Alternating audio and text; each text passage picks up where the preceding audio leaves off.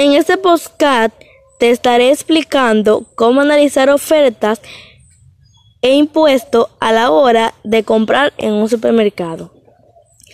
Al comprar en un supermercado debes primero analizar la oferta de este producto. Por eso aquí te explico a modo de ejemplo.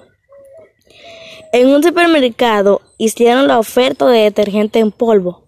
Sin embargo, la oferta no está disponible los martes porque ese día realizan un descuento del 11% en el total de la compra por pagar con tarjeta de crédito. Ahora te voy a explicar paso a paso lo que debes de hacer.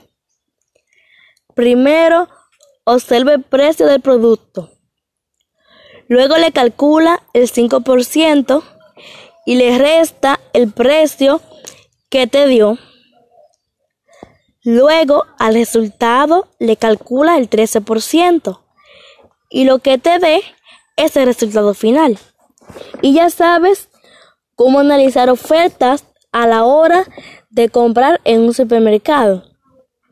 Espero que esta publicidad o explicación les sirva de ayuda para poder sacar los cálculos que debe pagar al momento de realizar una compra y así tener un monto aproximado de lo que debes pagar. Gracias por tu atención.